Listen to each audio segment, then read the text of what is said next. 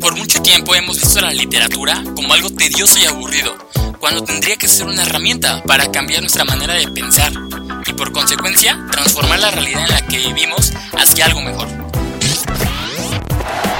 Sin formato APA busca plantear la idea de ver a la literatura como una forma de conectar con nuestro interior, de una manera fresca y disruptiva, capaz de romper con el bloqueo literario por el que muchos hemos pasado. No importa de dónde vengas o quién seas, siempre podrás encontrar un espacio para ti dentro del mundo lector. Esto es Sin Formato APA, con Marco Antonio Luna. Comenzamos. ¿Qué onda raza? ¿Cómo están? Mi nombre es Marco Antonio Luna, espero se encuentren de maravilla el día de hoy. Yo me encuentro súper bien y es un gusto para todos nosotros que nos están acompañando en ese nuevo proyecto llamado Sin Formato APA, el cual, como pudieron escuchar en la intro, va a ser un espacio donde estaremos platicando sobre libros, literatura, con personas relacionadas al mundo lector y demás cosas que sean del goce literario de su anfitrión, o sea yo. Y obviamente de una manera muy chill, relajada, buscando siempre transmitir el gusto por el hábito de la lectura que en la mayoría de ocasiones se nos plantea como algo aburrido, obligatorio de hacer desde niños, cuando el agarrar un libro para su lectura tendría que ser un placer. Para quien no me conoce, como dije al inicio, mi nombre es Marco Antonio Luna, estudio la universidad y mi random fact es partir una manzana con la frente. Por lo que si tienen la curiosidad o duda, pueden ver el video en mi cuenta de Instagram, arroba marco-luna25. Ahora bien, les platicaré un poco más sobre mí. Cuando iba en secundaria comencé en este mundo lector siendo fanático de sagas y distopías como The Hunger Games, Divergente y Maze Runner. Pero después en prepa leí prácticamente nada por X o Y razón del destino. Eh, me gusta llamarlo bloqueo literario y hasta ahora en la universidad y gracias a amigos y profesores es que llevo varios meses involucrándome nuevamente en este mundo y ha sido todo un placer para mí ver a los nuevos autores que hay, conocer a más personas que les apasiona leer y estar consciente de que todo el conocimiento que adquieres en un libro lo puedes aprovechar en tu vida diaria, sin importar el género, la trama o el autor, todas las historias te marcan en algún sentido de tu vida. De esta manera, en el programa tendremos diferentes secciones para pasar un rato agradable juntos. Recuerden que siempre pueden dejarnos sus comentarios y opiniones en nuestra cuenta de YouTube y demás aplicaciones para podcasts como Sin Formato APA, además de que pueden encontrar en mi cuenta de Goodreads como Marco Antonio Luna, donde subo todas las reseñas sobre los libros que voy leyendo. Así que para comenzar, presentamos a nuestra primera sección llamada APA News, donde justamente estaremos platicando sobre novedades respecto al mundo editorial y de literatura. APA News. De esta forma, el día de hoy les traigo dos noticias relevantes de esos temas y como se imaginarán, todo está girando en torno al coronavirus dentro y fuera del mundo lector. Así que la primera es una que la verdad me llamó muchísimo la atención y tiene que ver con el premio Alfaguara 2020. Este premio es creado por el grupo editorial Penguin Random House lleva 23 años realizándose. Eh, es, una, es una ceremonia con mucha clase, muy intelectual, obviamente. Y después de anunciar al ganador, eh, se hace una, una, promoción que dura un año, donde se presenta la novela a la prensa y a los lectores. Y justamente el ganador de esta edición fue orgullosamente un mexicano llamado Guillermo Arriaga, con su novela Salvar el Fuego, la cual, según el mismo autor, y cito, es una historia de violencia en el México contemporáneo donde el amor y la redención aún son posibles. Guillermo eh, además fue guionista en Amores Perros y 21 gramos. Ahora bien, todo está perfectamente planeado para que la presentación de la novela fuera espectacular. Digo, es el ganador del premio Alfaguara. Sin embargo, por cuestiones evidentes del coronavirus, se tuvo que hacer vía Twitter hoy en la tarde.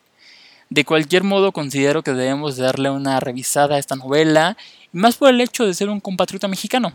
Igualmente, autores como Rosa Montero, de la novela La, Carne, la cual les super recomiendo revisar, ha cancelado las presentaciones que tenía programadas para las siguientes semanas y ha optado por comunicarse con sus fans vía redes sociales. Por otra parte, el próximo 31 de mayo, si el coronavirus no se interpone, se inaugurará el Planet World, que será un museo en Washington dedicado a la palabra y a las lenguas que existen alrededor del mundo, Actualmente ya hay otros museos parecidos a este en otros países, pero a diferencia de los demás, este tendrá experiencias inmersas.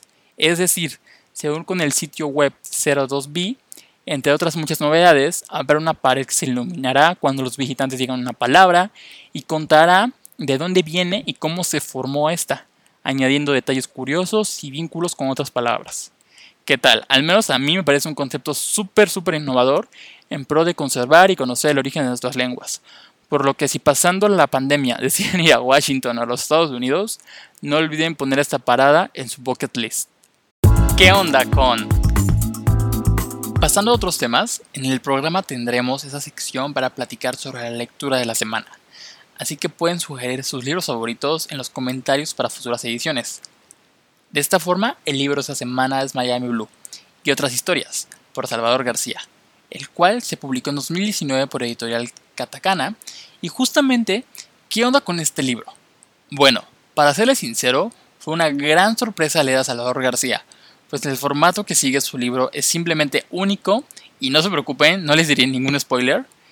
Pero bueno, pasan otras cosas, para ponerlos en contexto, es, es importante decirles que el libro está hecho con base en diferentes historias, la mayoría de ellas situadas en la ciudad de Miami, pero desde perspectivas sumamente distintas. No obstante, algo que tienen en común todas es el alto sentido de vulnerabilidad al que están expuestos los personajes por una u otra razón, además de que son historias complejas en su trama y estructura, pero que el autor te las expresa en un parpadear de ojos y cuando menos te das cuenta ya te sientes empático con todos los personajes y con la misma historia en sí.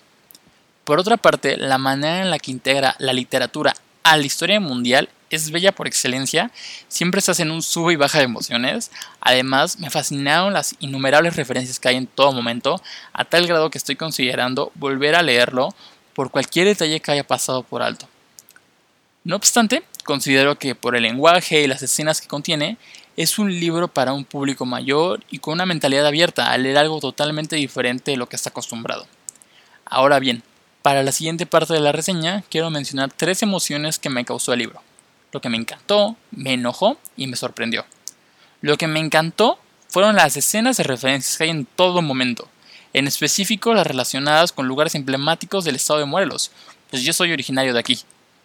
Por otra parte, lo que me sorprendió fue la manera en que redactó y transmitió, historias con una gran profundidad en formato sencillo que no le quitó el valor y sentido a la trama de las historias, lo cual me daba la sensación de ir navegando por la vida de los personajes a una velocidad increíble y en donde yo en verdad estaba comprendiendo lo que estaba leyendo y estaba sintiendo con los, que, con los personajes lo que ellos estaban viviendo. Y finalmente, lo que me enojó. Como se imaginarán, al ser un libro tan complejo y diverso, el final no logró superar mis expectativas. No obstante, sí he tenido el gusto de ser alumno del Dr. Salvador en la universidad y quiero inferir el por qué es su final. Solo les puedo comentar eso, pero estoy casi seguro que hay muchísimas justificaciones eh, atrás justamente de este final, porque conozco al doctor y sé que para haber terminado el libro de la manera en la que lo hizo es porque hay un muy buen argumento. Pero en general, considero que es un libro que vale la pena leer siempre y cuando te interese salir de zona de confort y te quieras dejar llevar por el calor de Miami y sus personajes. Finalmente, para concluir este episodio, me gustaría hacer algunas recomendaciones de temas que me gustan aparte de los libros y literatura, y que estoy seguro que les podrían llamar la atención. La recomendación de la semana. La primera recomendación es que revisen en Facebook, Twitter y YouTube la página de Endorfina Estudio MX, la cual está conformada por chicos súper emprendedores apasionados por el tema deportivo que cubren lo que en ocasiones no vemos en ese tipo de eventos. Es decir, la porra, la afición y todo el color que se encuentra detrás de cámara de eventos locales e internacionales como Fórmula 1, fútbol, tenis, etc. Y finalmente, la otra recomendación es invitarlos a escuchar un podcast llamado Hasta por los Codos, que igualmente es conducido por chicos súper talentosos donde hablan de temas random y de su interés que son perfectos como compañía para los días de descanso que estamos viviendo por el COVID-19. De esta forma, me despido el día de hoy, agradeciendo al equipo de producción liderado por Alexis Luna por hacer esto posible, pues sin su ayuda esto no sería lo mismo. Muchas gracias Alexis. Y esperando, pasen una gran semana en compañía de sus seres queridos. Recuerden tomar las medidas de higiene sugeridas por las autoridades competentes y además no olviden de seguirnos en nuestras redes sociales como arroba sin formato APA y arroba marco-luna25. Muchas gracias por su atención y recuerden que no hay mal lector ni lectura, sino que el libro correcto aún no llega a tus manos. Hasta la próxima.